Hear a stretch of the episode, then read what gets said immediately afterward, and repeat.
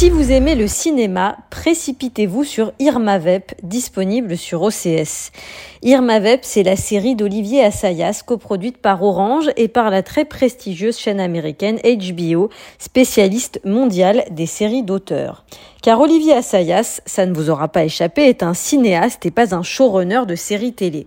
Et pourtant, il a accepté pour HBO de faire un remake sous forme sérielle de son film éponyme Irma Vep, sorti en 1996. Irma Vep, c'est aussi le nom de l'héroïne d'une mini-série muette intitulée Les Vampires, datant de 1915 et réalisée par un certain Louis Feuillade.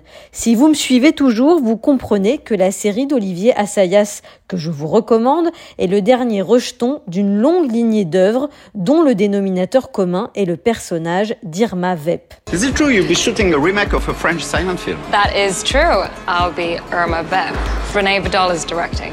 Cette série interroge justement les liens et la transmission qui existent entre cinéma et télé, entre grand écran, chaînes de télé et plateformes.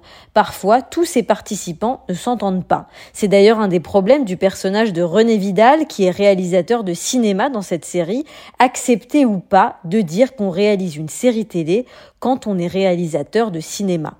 Vous pensez que je dois faire ce film? Euh, Puis-je vous rappeler qu'il s'agit d'une série? Euh, Non. C'est un film, certes un peu long, euh, qui est divisé en huit.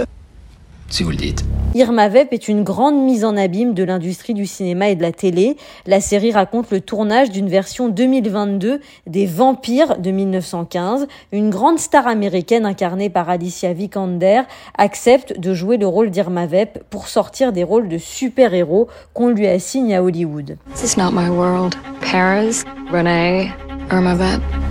C'est le point de départ d'une véritable plongée dans ce qu'est un tournage. On y découvre les maquilleurs, les costumiers, les seconds rôles, les producteurs, le retard sur le plateau, les humeurs des comédiens, les réécritures de scénarios au dernier moment, etc., etc. Are you gay? I was, but not anymore. I got bored with gay culture. They're all communists. Irma Vep n'est pas à proprement parler une histoire, c'est surtout une réflexion foisonnante, souvent très drôle, sur la mission du cinéma et de la télé aujourd'hui, des milieux tiraillés entre leur volonté d'indépendance et la nécessité mercantile. Mention spéciale à Vincent Macaigne qui tire son épingle du jeu au milieu d'un casting époustouflant. Il incarne René Vidal, double implicite d'Olivier Assayas. Il joue à merveille le réalisateur débordé et en même temps très déterminé à faire de ce film son film. Il faut, il faut avoir peur là. Il faut... Moi j'ai pas eu peur. L'épisode, s'appelle la, la tête coupée. Alors il faut voir la tête coupée. Une série légère mais pleine de sens sur OCS.